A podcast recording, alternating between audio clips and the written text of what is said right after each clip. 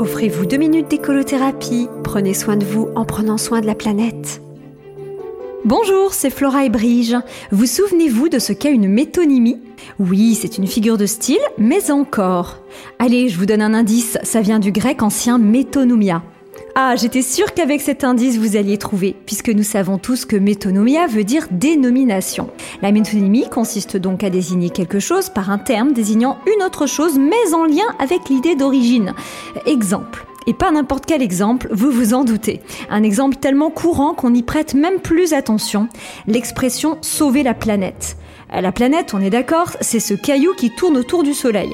Et ce n'est ni Mercure ni Vénus, mais bien la Terre avec un grand T.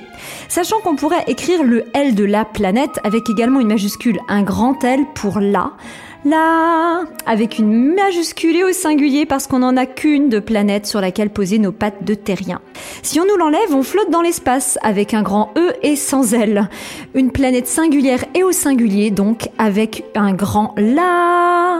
Maintenant que je vous ai mis au diapason, soyons très clairs. Quand on milite pour l'interdiction des pesticides, c'est bien la terre qu'on veut sauver. Mais dans ce cas particulier des pesticides qu'on met dans la terre, on parle de la terre avec un petit t.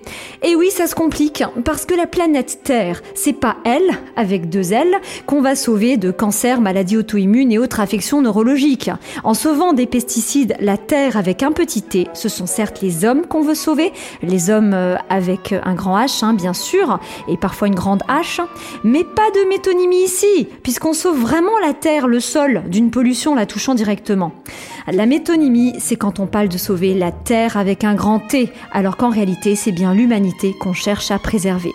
D'accord, on peut imaginer que notre planète sera quand même un peu triste pendant quelques siècles, voire quelques millénaires, si nous venions à disparaître. Mais on parie combien qu'elle finirait par s'en remettre?